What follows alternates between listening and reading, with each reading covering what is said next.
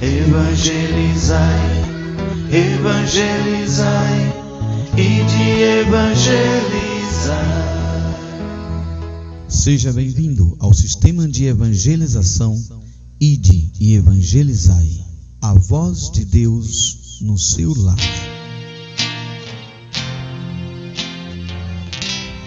Despertar da fé.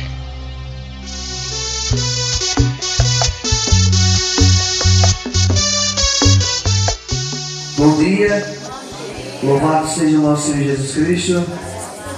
Shalom para todos.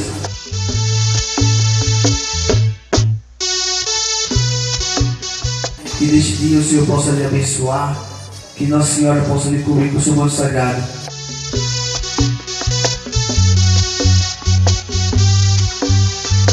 Neste momento vamos invocar cantando a Santíssima Unidade. Todos de pé. Em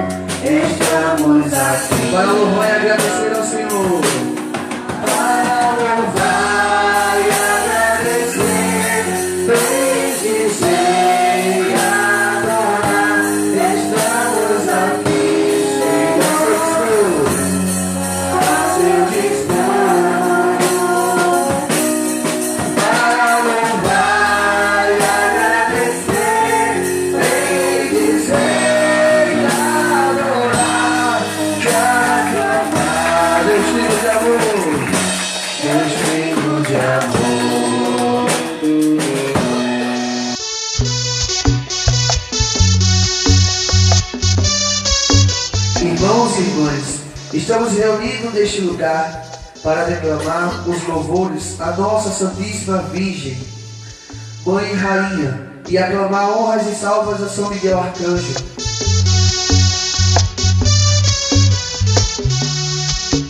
Todos de pé. Vamos erguer as nossas mãos para o altar. Desperta tu que dormes, que a boa nova já vai. Repitam comigo. Pai, recebe estes dons que colocamos em teu altar. Como gratidão, pelas graças recebidas nesta semana. pelas graças recebidas nesta semana. Em nome de Jesus Cristo, nosso Senhor. Em nome de Jesus Cristo, nosso Senhor. Amém. Amém. Vós, que os dias hoje são mal,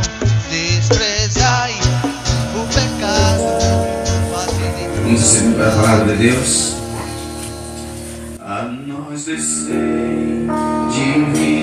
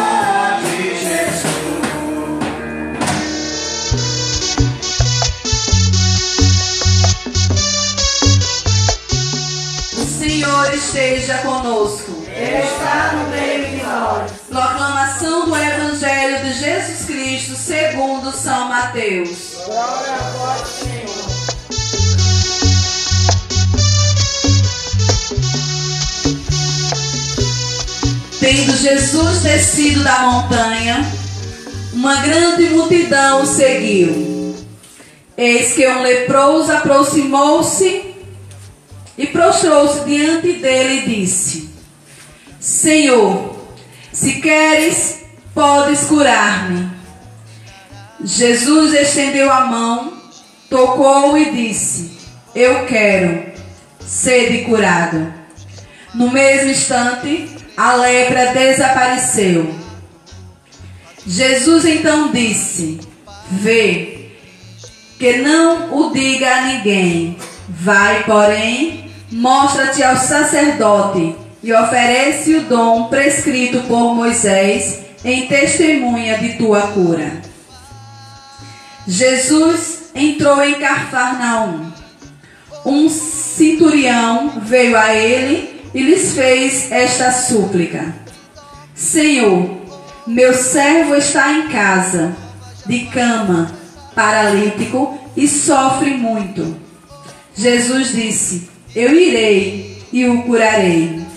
Respondeu o centurião: Senhor, eu não sou digno que entres em minha casa. Diz uma só palavra e meu servo será curado. Pois eu também sou um subordinado, e tendo soldados as minhas ordens, eu digo a um: vai, e ele vai. E a outro: vem, e ele vem. E o meu servo fazer isso, e ele o fará. Ouvindo isso, cheio de admiração, Jesus disse aos presentes: Em verdade vos digo, não encontrei semelhante fé em ninguém em Israel. Por isso, eu vos declaro que multidões virão do Oriente e do Ocidente e se assentarão no reino dos céus com Abraão, Isaque e Jacó. Enquanto os filhos do reino serão lançados às trevas exteriores, onde haverá choro e ranger de dentes. Depois, dirigiu-se ao centurião e disse: Vai, seja feito conforme a tua fé. Na mesma hora, o servo ficou curado. Foi então Jesus à casa de Pedro, cuja sogra estava de cama com febre. Tomou-lhe a mão e a febre a deixou.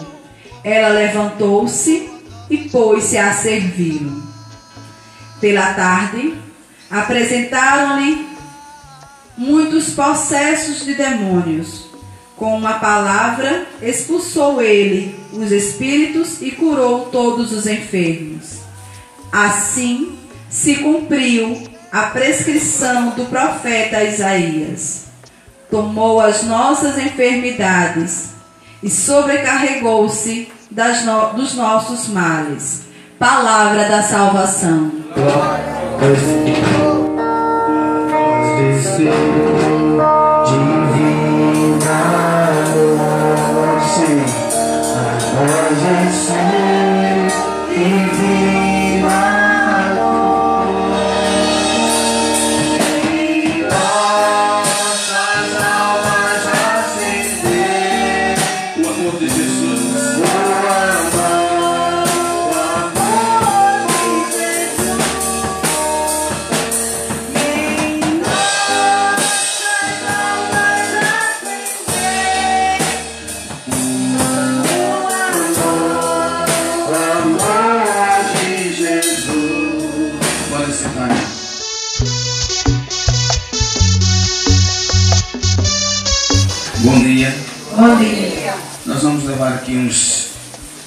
15 minutos na palavra de Deus.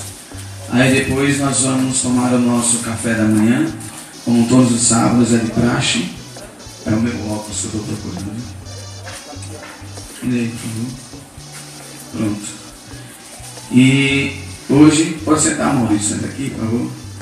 Aí o nosso irmão Maurício, ele é evangélico, está no meio de nós. Vamos dar um salve de palmas para ele.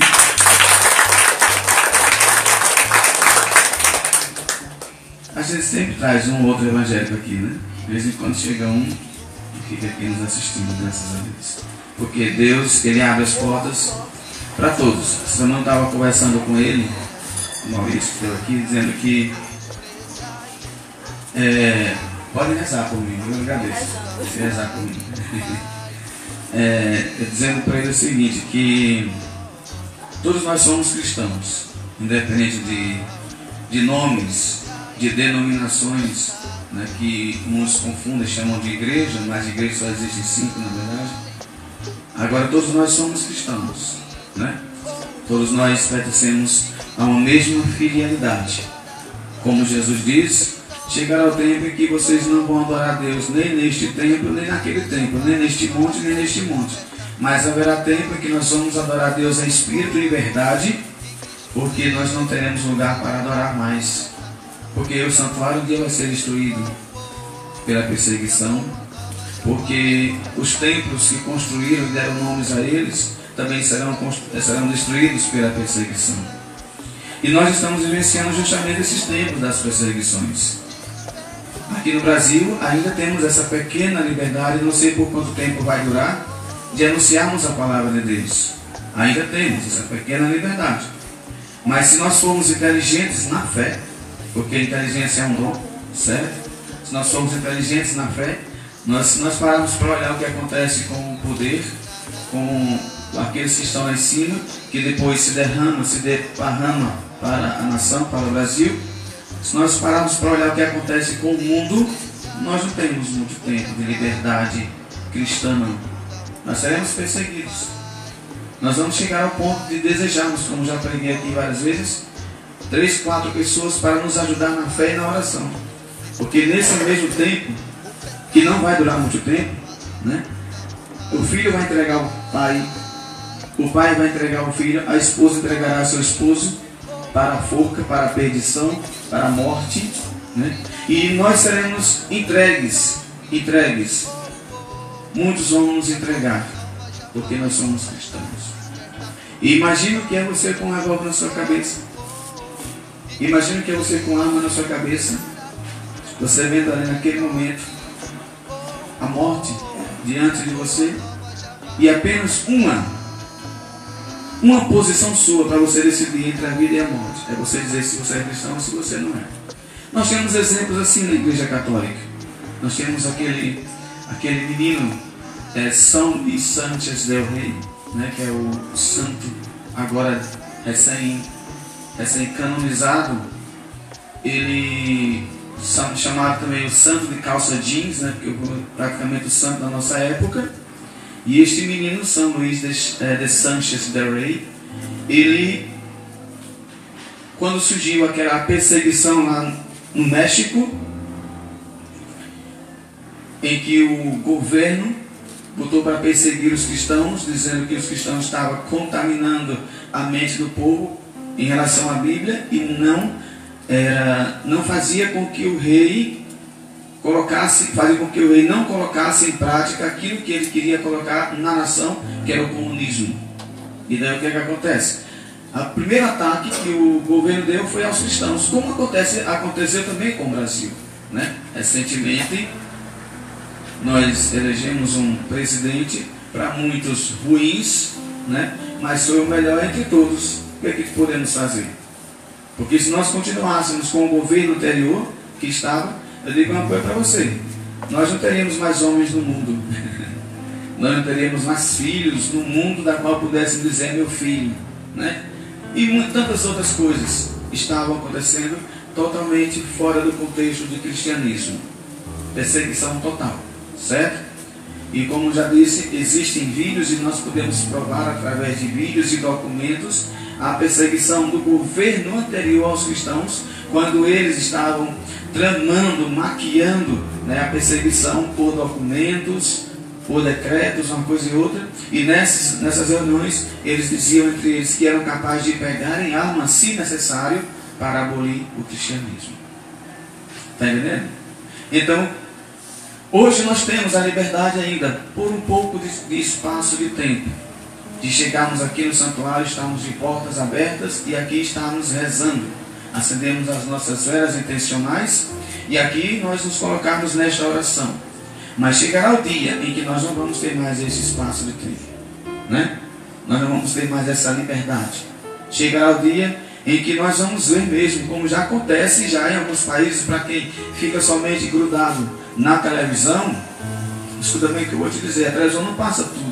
A televisão não coloca todas as informações completas. A televisão ela filtra o que ela quer colocar, porque a TV, principalmente um canal aí muito popular, né, que aqui não vou dizer o nome para não fazer propaganda, principalmente esse canal aí muito popular, que é o que mais todo mundo assiste, é o canal das novelas, principalmente esse é totalmente comunista, totalmente, totalmente contra os cristãos. Certo? Então dizer, eu assisto televisão, veja qual, qual é a informação que você está pegando pela televisão, que tipo de televisão você está assistindo, que tipo de noticiário você está assistindo, certo?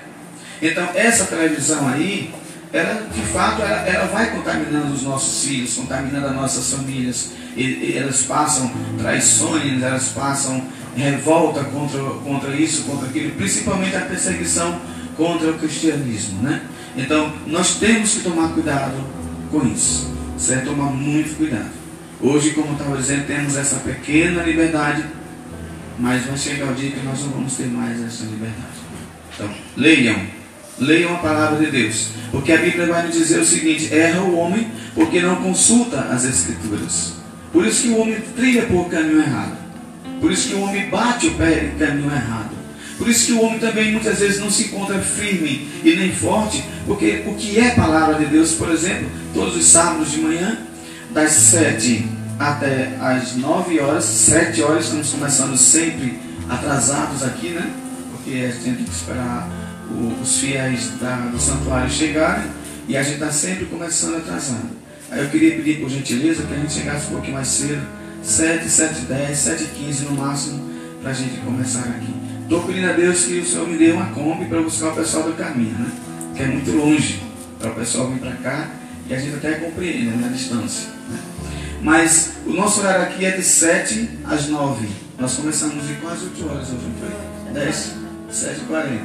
Não é isso? 7 h 40 começamos. Então, o que, que acontece?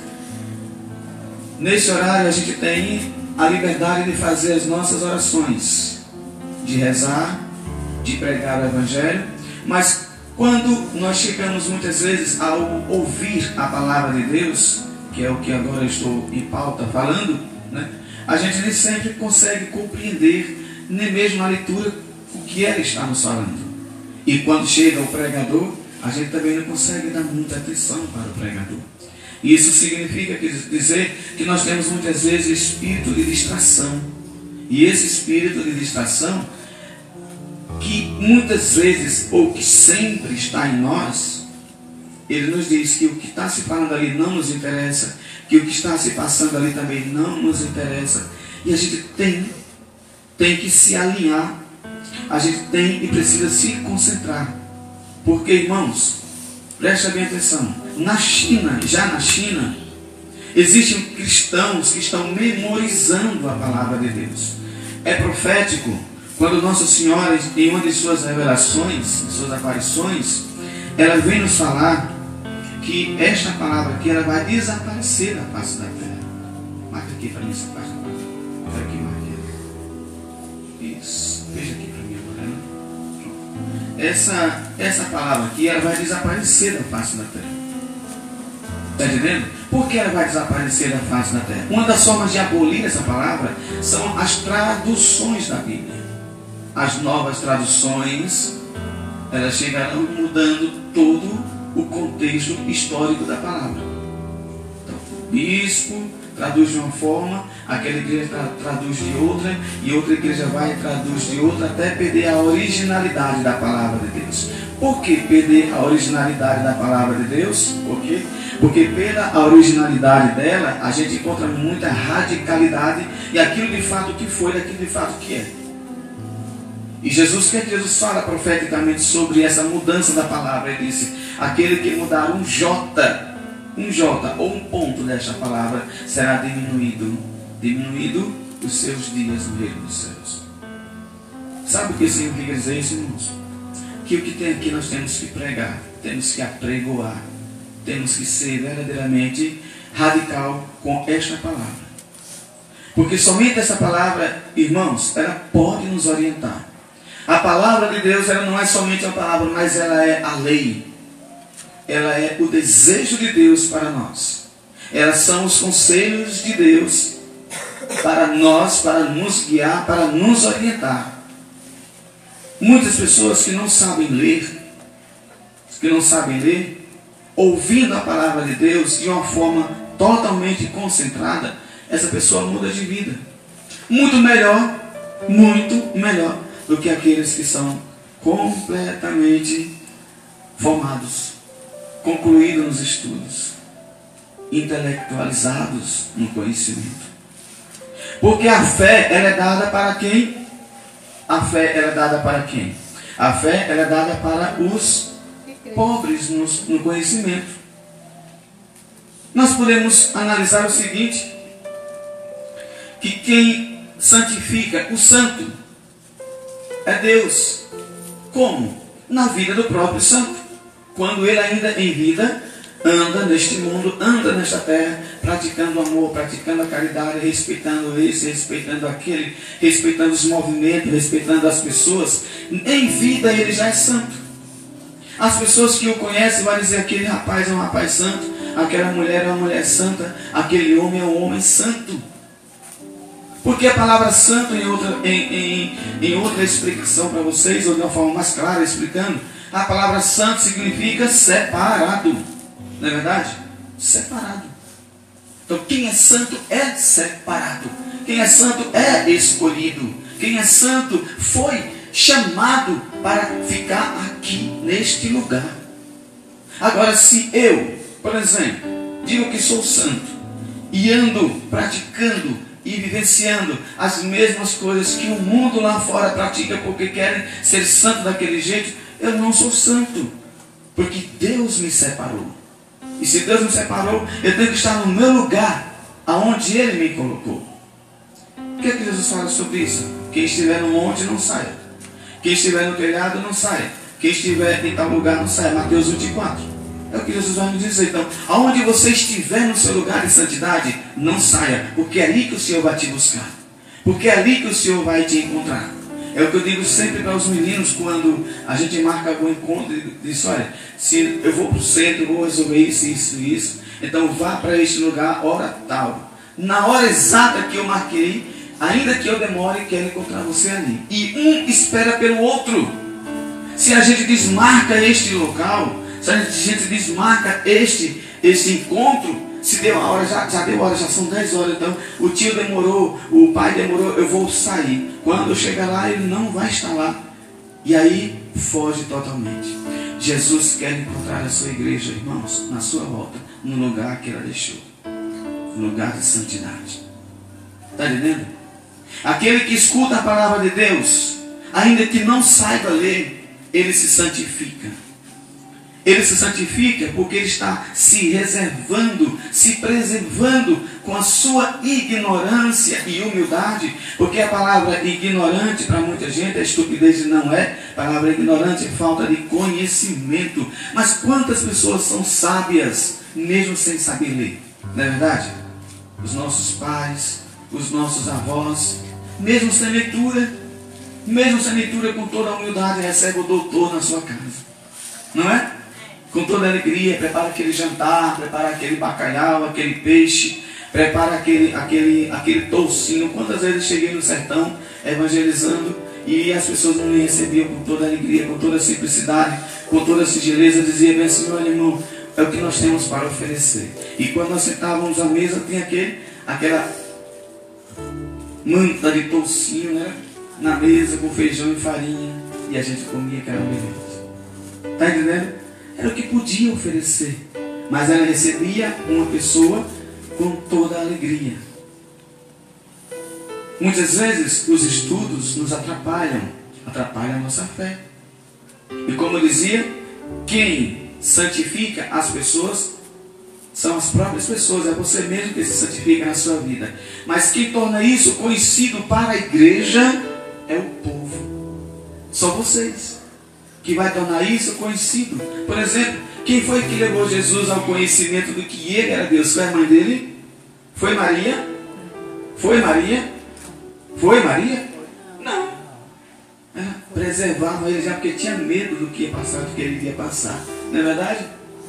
Então ela preservava ele, a imagem dele. Quem foi que levou Jesus ao conhecimento de que ele era Deus? Foi o povo. Nesse evangelho a gente vê ele dizendo o quê? Ele vai e cura o leproso, não é isso? E ele, ele, ele abre a porta do fofoqueiro. Qual é a porta do fofoqueiro? Qual é a porta do fofoqueiro? Quem sabe dizer? A porta do fofoqueiro é assim, ó. Você conta uma coisa para alguém. E se você disser que não é para contar para ninguém, não conta para ninguém. Agora se você disser, vai, não diga para ninguém isso, viu? Pronto, aí é a porta do fofoqueiro. Ele vai contar para todo mundo, espalha. Não é verdade? Se você, enquanto você disser, olha mulher, aconteceu isso, isso, isso, isso, pronto. Não, começa normal. Agora se você abrir a boca e disser, olha mulher, eu vou te contar uma coisa, não conte para ninguém, acabou com tudo. Não é verdade? Assim Jesus descobre a porta do fofoqueiro nesse momento. Quando ele vai e conta para o leproso, ele cura o leproso e diz, não conte para ninguém. Pronto, ele espalha para todo mundo o que aconteceu com ele. Está entendendo?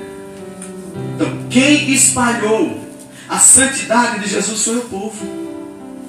Por isso que Jesus devia correr de um lado para outro, porque ainda não era chegada a hora dele morrer. Muitos milagres de Jesus ainda ficaram obscuros, escondidos. Muitos dos fatos de Jesus, como diz João no seu próprio Evangelho, diz: os livros do mundo não caberiam todos os feitos de Jesus. Todos os feitos. Mas quem divulgou a santidade de Jesus foi o povo. Não foi Maria, não foi José, não foi os sacerdotes, não foram os apóstolos também, porque também eles eram perseguidos. E se eles dissessem, é, Jesus fez isso, fez aquilo, ai, estava com ele. A prova disso foi Pedro, quando prenderam Jesus. Pedro, quando prenderam Jesus, que Jesus, de longe acompanhando, alguém reconheceu Jesus, Pedro como um da turma de Jesus. Aí ele disse, olha, esse aqui também é um deles. Foi o que Pedro fez negou. Não, não sou não, nunca vi esse homem, estou apenas aqui. Tomara que ele morra. Estou exagerando um pouquinho, viu? Mas tomara que ele morra. Eu imagino que Pedro pode até ter dito isso. Para poder se livrar da forca, da morte. Está entendendo? É a prova disso. Então não foram os discípulos, não foram os apóstolos, não foi Maria, não foi Zacarias, não foi ninguém que divulgou quem Jesus era, foi o povo. Assim quem divulga que você é o próprio povo. Se você é uma pessoa de Deus, as pessoas vão divulgar que você é de Deus. Se você é uma pessoa santa, as pessoas vão divulgar que você é uma pessoa santa. Agora, se você é uma pessoa miserável, triste, desgraçada, pecadora, né? se você é uma pessoa que gosta de arruinar as, as da, a vida das pessoas, pelo amor de Deus, também não escapa da língua do povo, não. Verdade ou não é? Não escapa. a, a nossa boca, irmão, é a nossa maior arma que nós temos, sabia? A nossa boca, a nossa língua é a nossa maior arma que nós temos para vencer o mal e para vencer também as tentações. Jesus não venceu a tentação no deserto de boca fechada, venceu a tentação no deserto falando, falando mesmo com o demônio, cara a cara, frente a frente, três vezes. Está entendendo? Nessa leitura de hoje, nós podemos ver a, a cura do leproso, nós podemos ver também, alguém me lembra? Vamos ver se vocês ouviram a palavra. O que mais acontece nesse evangelho? A cura do soldado, do centurião, do servo do centurião, né? A sogra de Pedro. E. E os demônios que foram expulsos, não é isso? Então, nós podemos ver aqui nesse, nesse evangelho, nesse capítulo 8, se você for ler todo o capítulo 8, existe 10, 10, 10 manifestos de Jesus como Deus. 10 curas com libertações que ele faz como sendo filho de Deus. Este evangelho de, João, de Mateus capítulo 8, ele é também chamado de o capítulo dos sinais do reino. Porque o que, quais são os sinais do reino dos céus? Jesus nos fala sobre isso. Estes sinais acompanharão aqueles que creem. Quais são os sinais? Curarão os enfermos, expulsarão os demônios, falarão novas línguas, se tomarem veneno mortífero, não vos fará mal. Então, os sinais do reino de Deus são os fenômenos e o poder do reino que acontece em nós para a humanidade, para o povo. E Jesus, nesse capítulo 8 de São Mateus, ele nos traz esses sinais do reino. Ou seja, era o próprio reino em Jesus que já estava no meio de nós, no meio daquele povo. E as pessoas iam até Jesus com problemas de casa, com enfermidades, com demônios, com isso e com aquilo e com aquilo outro. Elas iam até Jesus para receber a cura e a libertação. Quantas pessoas, por exemplo, que não resolveram seus problemas dentro da igreja católica, elas partem para a terreira de candomblé? Quantas pessoas, por exemplo, que não recebendo seu milagre na igreja católica, ela parte para outra igreja? Quantas pessoas, por exemplo, que não recebendo naquela igreja, parte para outras e outras e outras e outras? E a fé, ela sai sendo uma fé totalmente, é, como é que eu posso dizer? Totalmente não perseverante, mas uma fé inconstante. Não uma fé sólida, mas uma fé sem solidez. Uma fé frágil. Uma fé que derruba a própria pessoa. Por quê? Por que, que acontece isso com as pessoas? Porque as pessoas, infelizmente, elas não estão ali por Jesus, por causa de Jesus, por amor a Jesus. Elas estão ali muitas vezes porque achou bonita a palavra daquele homem, daquele pregador. Elas estão ali muitas vezes porque tem um amigo, já tenho cansado de pregar sobre isso, porque tem um amigo naquela igreja, porque tem um amigo naquela localidade, porque tem alguma coisa que o atrai. Porque tem alguma coisa que o atrai, é a música, é isso, aquilo, outro. Aí elas estão ali por esta razão. Mas elas, como a gente leu na semana passada, elas não têm a sua fé sólida, elas não têm a sua fé plantada à margem de um rio, de águas correntes, aonde vem os vendavais, onde vem as tempestades, abalam aquela árvore, mas ela não cai.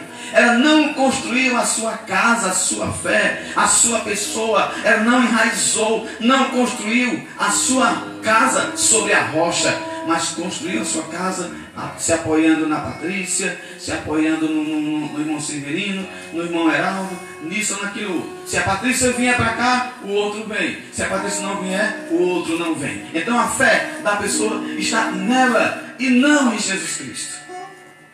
Onde São Paulo nos orienta uma forma diferente. São Paulo vai nos dizer o seguinte: Botem os vossos olhos, irmãos, diz São Paulo, grudados no autor e consumador da vossa fé. Da vossa fé. Então que caia mil à minha direita e que caia dez mil à minha esquerda, eu não irei cair, eu não serei abalado. É o que diz o Salmo 90 na Bíblia Católica, 91 no texto hebraico. Não é isso? Ainda que caiam mil à minha direita, dez mil à minha esquerda, eu não cairei. Por quê? Voltando à palavra de São Paulo, a minha fé está nele. Eu estou com os olhos nele. Que caia o irmão por isso, que caia a irmã por aquilo. É com ele e Deus, mas eu estou olhando para Jesus. A minha meta é Jesus. O meu olhar é Jesus. O meu apaixonado é Jesus. Estão entendendo? Se eu mantenho a minha fé desta maneira, aí sim eu estou sólido. Aí sim eu estou firme. Aí sim eu estou enraizado. Eu estou enraizado. Aonde eu chegar, eu recebo a fé. Aonde eu chegar, eu recebo a graça. Aonde eu chegar, eu dou o sinal do reino de Deus. Eu dou o sinal do reino de Deus. Por quê? Porque Deus está em mim. Eu sempre digo para as pessoas aqui do santuário, e eu não nego. E é bom também que vocês não neguem. Deixa eu fazer uma pergunta aqui para vocês. Vocês são homens de Deus ou vocês não são? Hein? Quem aqui é homem de Deus só para os homens? Quem aqui é homem de Deus, levante a mão. Pronto. E vocês, são mulheres de Deus ou vocês não são? Levante a mão, quem é mulher de Deus? Pronto. Então, se você é homem de Deus, se você é homem de Deus, você é cidadão deste reino. Você é cidadã deste reino.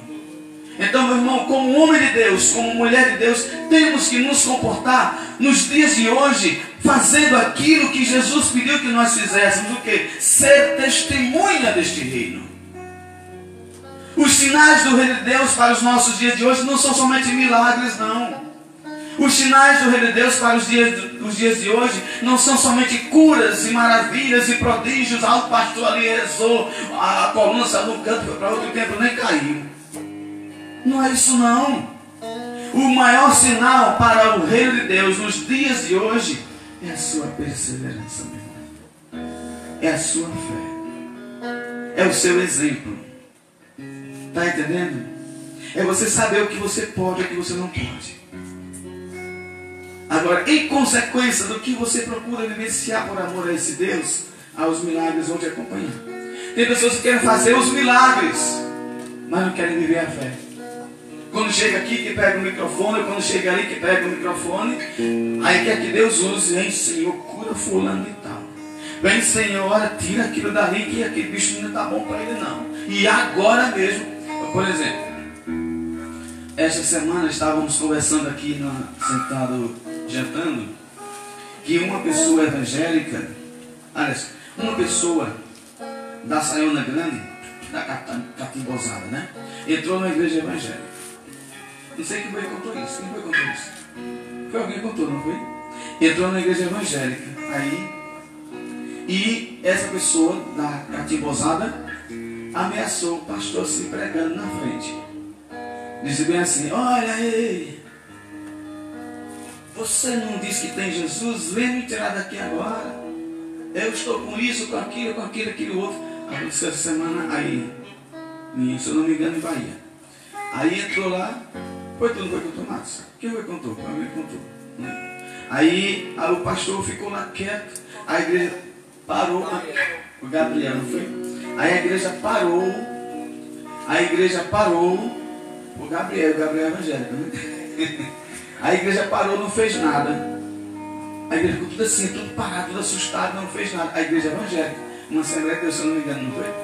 Ficou tudo parado assim. Ela disse, sabe por quê? Que a igreja não fez nada, sabe por quê? Que ela rodou a baiana e aprontou e fez o que quis? Sabe por quê? Eu disse para ele, porque ninguém ali naquele momento se levantou para dar glória a Deus. Ninguém naquele momento se levantou com oração. Porque ninguém naquele momento ali se manifestou como sinal realmente do reino dos céus. Porque se já aconteceu com a gente também isso. De pessoas virem em momentos de orações, não foi dentro. E fazer algo tão semelhante quanto. E querer tirar a atenção de um e de outro. E o que foi que eu fiz? Eu, como estando à frente do, do evento, vamos orar, vamos orar. Fizemos pouco caso da pessoa, ela foi embora por ela mesmo, pronto, acabou. Não foi? Se a igreja faz isso, irmãos, aqui dali não interessa. Tudo que o diabo quer é tirar a nossa concentração. E quando ele consegue tirar, hoje é glória para ele. Foi por isso que o menino. Por isso que fez isso. Desafiou o cristianismo. Ah, embora dizendo que foi a igreja evangélica, a Assembleia de Deus, mas somos cristãos, desafiou a fé do cristianismo. E esse grupinho, por não estarem situados, por não estarem concentrados em Deus, ficou concentrado naquele momento. Ou seja, cadê a fé? Cadê o olho grudado no autor e consumador? Cadê o apaixonado da frente? Não estava lá. Verdade ou não é? Não estava com eles. Está entendendo? Talvez naquele lugar ali, naquele momento, as, talvez não, não que seja isso, não estou julgando, não quero julgar a denominação, certo? Mas talvez naquele momento o que interessava, o que fosse mais importante ali, fosse apenas a igreja cheia, repleta. Aonde número de pessoas, aonde número de pessoas não é sinal de, do reino dos céus. Porque a Bíblia nos diz que o, o número dos escolhidos é muito pequeno. É muito pequeno. E aí é que está o perigo, meu irmão. Aí é que está o perigo. Presta bem atenção, aí é que está o perigo. O número dos escolhidos é muito pequeno. E agora? Quem quer se inscrever neste número? Quem quer se inscrever nessa, nesse, nessa lista? Você quer se inscrever? Então, meu irmão, não corra. Não corra, olhe para Jesus é muito pequeno. Você corre o risco de não ter o teu nome lá. Você corre o risco de quando chegar a hora exata, essa hora pode ser na hora da tua morte, essa hora pode ser a qualquer momento, de você chegar e dizer bem assim: o meu nome não está ali, o Senhor não me conhece. Porque é esse o recado que Jesus deixa para nós. Pelo, pelo, amor de Deus, irmãos, a palavra de Deus nos ensina de uma forma tão nítida, tão clara, tão explícita. Nós, nós, é que nosso próprio ego, Nós é que no nosso próprio, nossa própria exaltação de achar, achar que sabe disso ou que sabe daquilo, é que nos cegamos a nós mesmos. E não queremos entender a palavra, mas o que a palavra diz quanto a isto é que quando chegar o dia da colheita, ou quando chegar o dia em que o Senhor vai separar o cabrito das ovelhas, os cabritos das ovelhas, eu não quero ser esse cabrito, mas eu tenho, eu corro esse risco de ser esse cabrito. O Senhor dizer assim, olha, eu não te conheço, sai daqui, apartai-vos de mim. E o que mais pesa, irmão, sabe qual é? É a palavra final que ele diz em Mateus capítulo 25: Malditos! É o que mais pesa. Está entendendo? A palavra maldito. Maldito. Por que maldito? Mas Senhor, como é que eu sou maldito? Mateus capítulo 25, você vai encontrar? Como é que eu sou maldito, Senhor, se eu preguei no teu nome? Como é que eu sou maldito, Senhor, se eu evangelizei em teu nome? Como é que eu sou maldito se aquela que está ali, ó, entrou agora e está ali porque fui eu que evangelizei ela? Como é que eu sou maldito, Senhor, se eu orei e muitos foram curados? A fé que curou aquela mulher, a fé que fez com que aquela mulher entrasse ali, não te pertence. Do mesmo jeito da fé desse homem, o servo do centurião, ele estava em casa, mas a fé era do centurião, que quando disse, eu também sou um homem dotado de poder. E se eu digo para um faça isso, ele faz. Se eu digo para outro deixe fazer isso, ele deixa ele fazer. Se eu digo para um vá buscar aquilo, ele vai buscar. Seja, eu dou as ordens e ele cumpre. Então se eu dou as ordens e ele cumpre, eu creio, acredito que aqui aonde você está, Senhor, tu pode dar a ordem e o que está lá no meu servo pode sair. Jesus olha para ele assim, e Jesus se desarma de tamanha fé que encontrou ali. Aquele homem, meu irmão, aquele centurião, preste atenção, a palavra centurião significa chefe, homem que toma conta de 100 pessoas, de 100 soldados. Daí vem o nome de, de centurião. Este homem, chefe de 100 pessoas, ele não era cristão, ele não seguia a Jesus. Ele estava totalmente fora de todo o contexto religioso. A prova disso é que quando Jesus diz bem assim, eu vou na tua casa, eu vou curar o teu servo. O que é qual é a resposta dele? Senhor, eu não sou digno. Ô Senhor, não vá não, pelo amor de Deus, não vá não. Não vá não, porque na minha casa o Senhor pode encontrar o que. Ele vai encontrar o que, o que não é para encontrar. Eu não sou digno que entre na minha morada, Senhor. Só baixa uma palavra. Só baixa uma palavra. O que, é que acontece com esse homem? Uma conversão imediata por uma fé, aonde ele vê alguém que pode solucionar o problema da casa dele e do servo dele também. No momento exato, uma fé súbita, mas uma fé concreta. Que eu creio que naquele momento aquele homem mudou de história, aquele homem mudou de vida. Este homem não era, não, não estava entre o número dos escolhidos, porque Jesus, depois que escuta todo esse comentário deste homem, ele diz: Eu nunca vi tamanha fé em Israel. Mas eu vou dizer para vocês, disse Jesus, preste bem atenção. Eu vou dizer para vocês o seguinte. Eu vou ler de novo, que é para não me enganchar com as palavras. Presta bem atenção, qual é a espada aqui para o Alex? Presta bem atenção no que Jesus disse para este homem.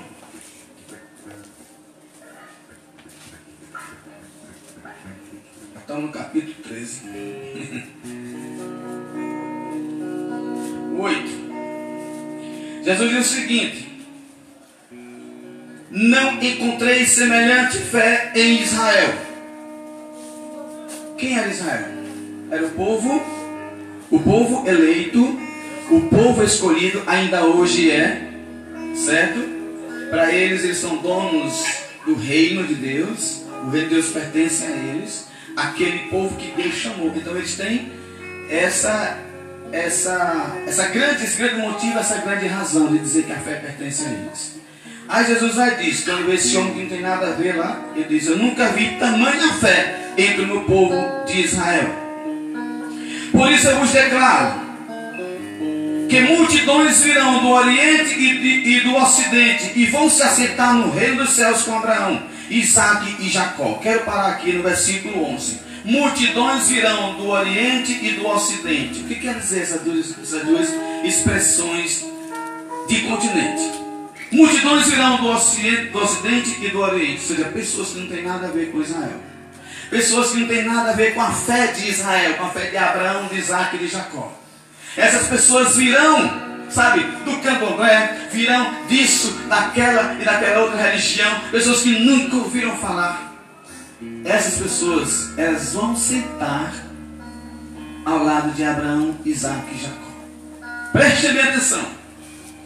Jesus diz isso, diz isso por quê? Porque aquele homem não tinha nada a ver com a fé de Abraão, de Isaac e de Jacó, mas já conquistou o reino para ele, com a fé dele. Estão entendendo? Estão entendendo? Eu chego já a outro ponto também que confirma mais ainda a nossa fé. E ele diz bem assim: Olha, preste atenção no que eu estou falando. Escuta bem.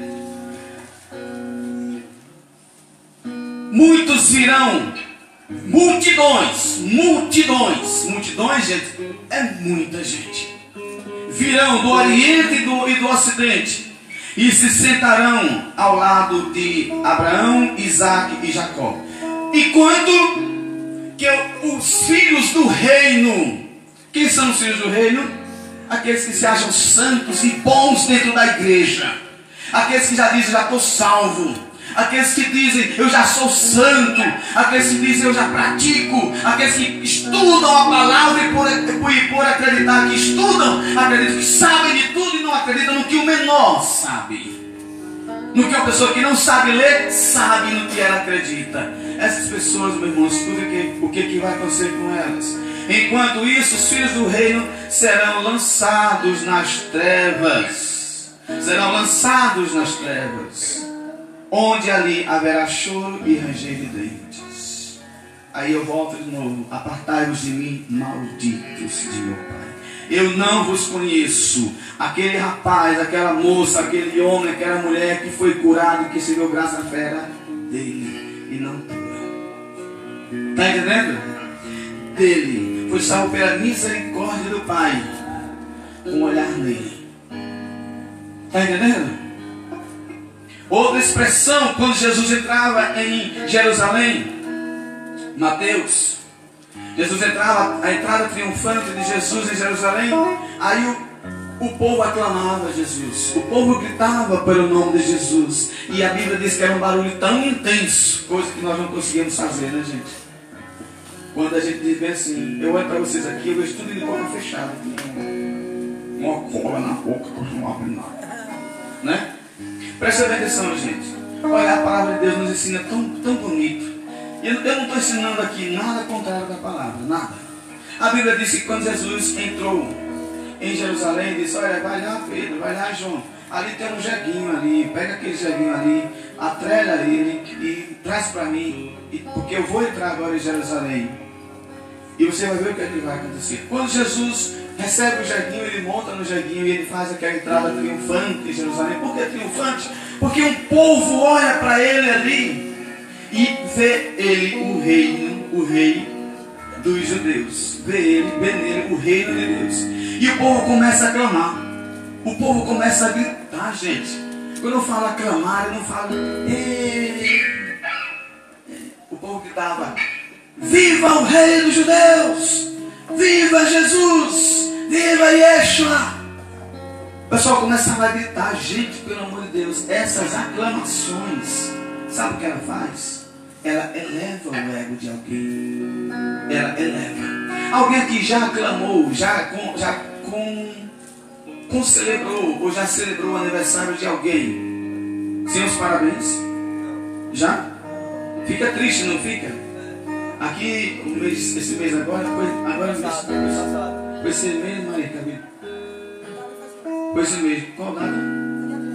Dia 13. Dia 3 de agosto, a Vivi completou ano aqui. E nós fizemos aqui uma festa tão bonitinha, simples, mas bonita, não foi? Simples, mas bonita. Todo mundo chorou, parecia mais um arquivo confidencial do que um aniversário. De tão emocionante que foi. Não, menina aqui apenas completou 12 anos, né? 12 anos de idade. 12 anos, gente. Eu pergunto o que, é que tem uma criança com 12 anos de idade de tanta história de vida? Na verdade, Mas todo mundo se emocionou aqui. Foi uma coisa muito simples e bonita. Ou seja, o que é que isso fez para a Vitória? Um bem. Alimentou o ego dela. E a gente aqui comemorou. Falou um pouquinho mais baixo. É, é- é pregação? Não é show de música, não. Então, o que, que aconteceu nesse dia com a Vitória? Ela se sentiu bem. Por quê? Porque nós cantamos, nós fizemos uma dança em redor dela, né? Nós fizemos o que? Aquela roda bonita, ela ficou toda feliz aqui, não foi, Vitória? Não foi? Tá vendo? Assim, quando o povo acercou Jesus, da mesma forma, nós, o povo, naquele momento ali, elevou o que Jesus de fato era e é Deus. Deus. Quando aclamavam Ele com mantos, palmas de oliveira, com ramos e tantas outras coisas, e os gritos não ficavam atrás. Os gritos não ficavam atrás. Quantas passagens na Bíblia nós conseguimos detectar, conseguimos encontrar sobre a expressão do louvor e a expressão da cura através da força do louvor? Uma delas é o cego, que passando Jesus na estrada, com uma multidão que fazia um barulho imenso, o cego disse: Jesus me cura. Fala uma vez, Jesus vai passando, não escuta. Ele, grita, ele fala a segunda vez: Jesus me cura. E Jesus vai na frente já. Eu acredito que o cego, olhando, né, sem enxergar, mas sentindo, que eu quero dizer, sentindo que Jesus já estava bem longe, acreditando, acredito que ele pensou assim: ele já, tá, já, já deve estar bem distante e não está me ouvindo, então o que é que eu tenho que fazer? Eu tenho que superar o barulho da multidão. Eu tenho que superar o barulho da multidão com a minha voz. Está entendendo? As pessoas acham que não é importante orar em voz alta. O cego achou que era importante chamar Jesus em voz alta. Está entendendo, irmãos? Por que, que a gente põe cola na nossa boca no momento da oração? Até para rezar aqui eu fico observando. Por isso eu digo, tira o microfone, deixa o povo rezar, que eu preciso ouvir a voz do povo. Tem pessoas que dizem assim, ah, mas para rezar não precisa gritar. Mas Jesus diz, o que é que você quer que eu faça? Porque Ele quer ouvir você. Ele quer ouvir você. Então diga o que é que você quer que Jesus faça. Ele já sabe, mas Ele quer ouvir de você, da sua voz, da sua boca. Ele quer ouvir de você o entusiasmo. Ah, Senhor, isso aqui, se eu quiser me dar, me dê, se não quiser também faço nem questão. É assim? É assim? Senhor, eu preciso disto daqui. Eu preciso que o Senhor me faça isso. É, é a oração espontânea. Nesse momento ali, o cego vai e percebe que a oração dele tinha sido pouca. Porque nós não superamos o barulho de quem critica a gente. Porque nós não superamos o barulho de quem olha para a gente. Porque nós não superamos o barulho do mundo, os ruídos do mundo que vão todos em cima de nós. Quando as pessoas chegam com as vozes dela maléficas, vozes de maldições, para dizer o que nós somos, para nos derrubar, a gente acredita e não levanta uma voz superior. E é preciso ter autoridade com essa voz superior para superar aquilo dali. Foi o que esse cego no momento detectou. Se eu estou aqui sentado à beira dessa estrada, já chamei uma vez pelo nome de Jesus, já chamei uma segunda vez pelo nome de Jesus e ele não me ouviu, eu tenho que superar aqueles que estão na minha frente tentando me impedir com oração. Está entendendo? E se você for em, no, no livro de Efésios 6,10, o que é que nós encontramos sobre isso? A nossa luta, irmão, não é contra homem de carne e sangue, mas contra principados e potestades que habitam nas alturas. O que significa principados e potestades? Espíritos maus que estão preparados para derrubar a minha e a tua oração se não for forte o suficiente. Está entendendo? O cego de Jericó percebeu isso.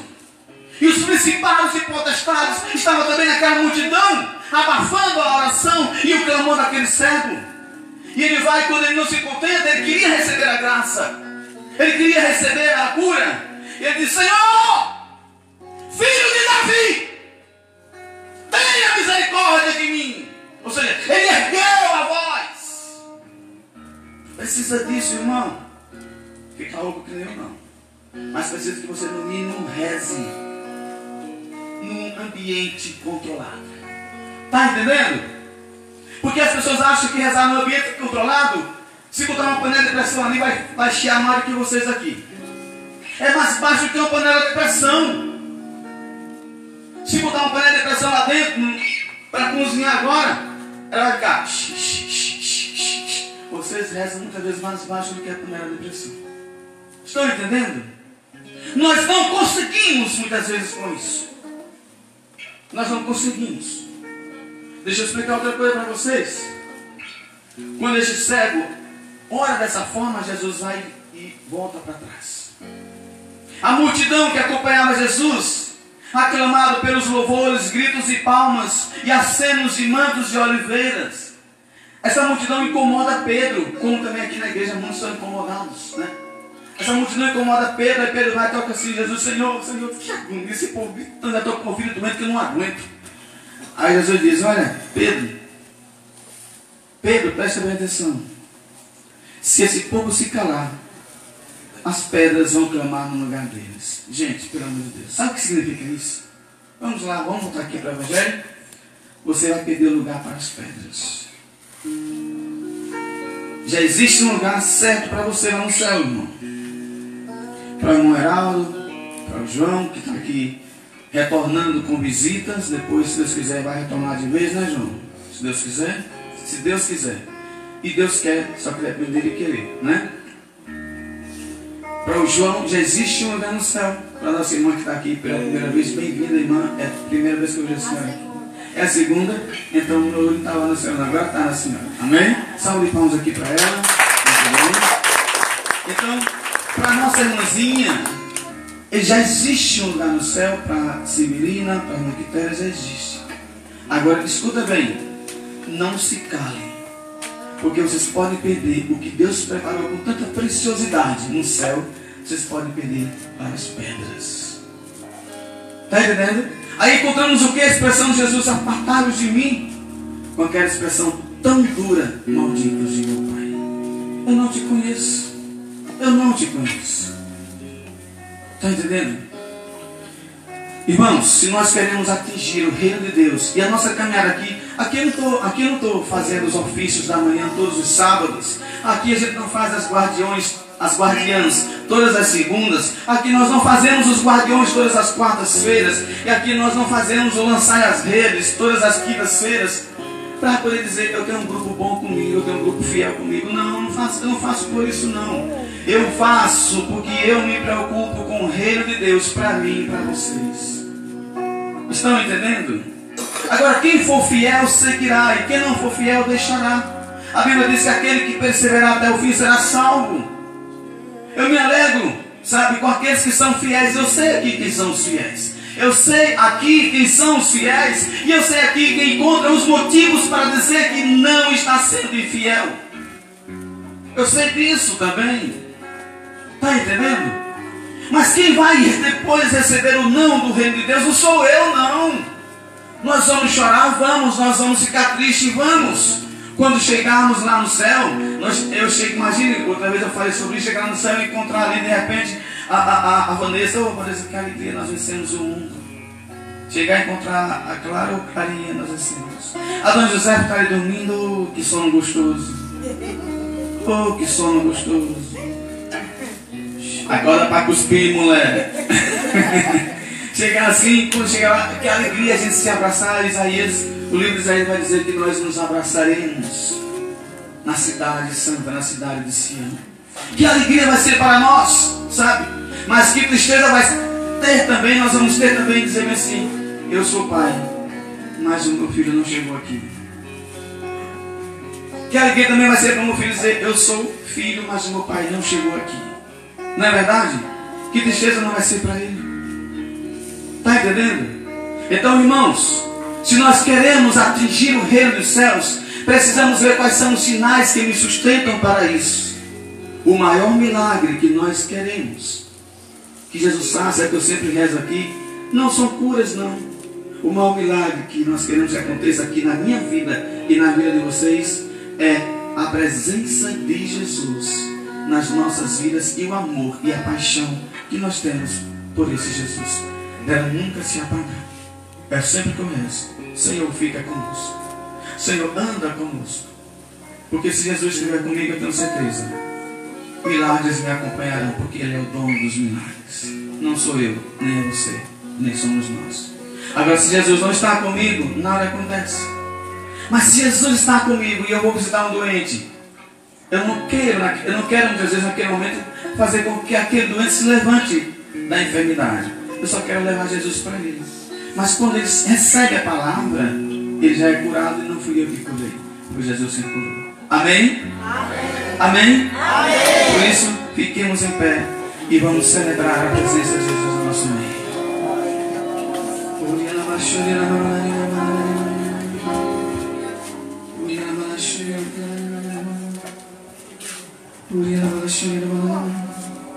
Feche os olhos agora e vamos meditar nessa palavra que nós, nós acabamos de ouvir.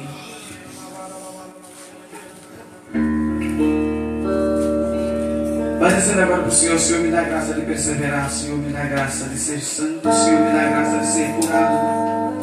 Senhor me dá a graça da tua presença em minha vida, Jesus. Nós não temos tamanha fé como o Senhor encontrou lá em Israel.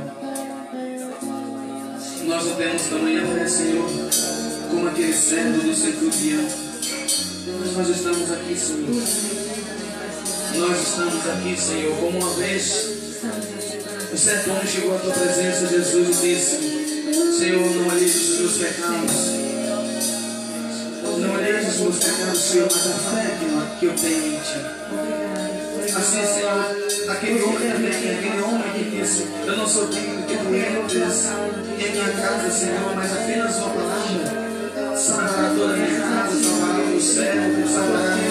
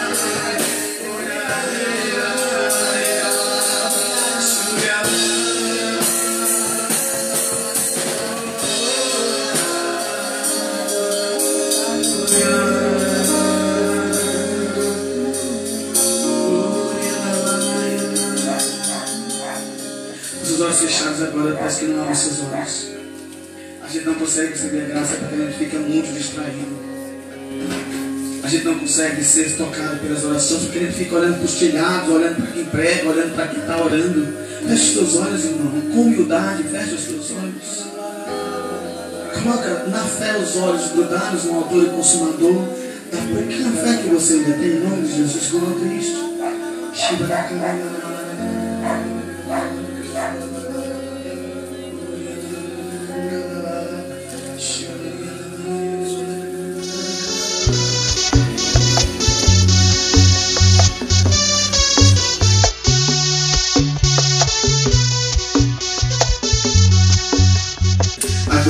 Sagrada seja a nossa luz, não seja o a nossa guia.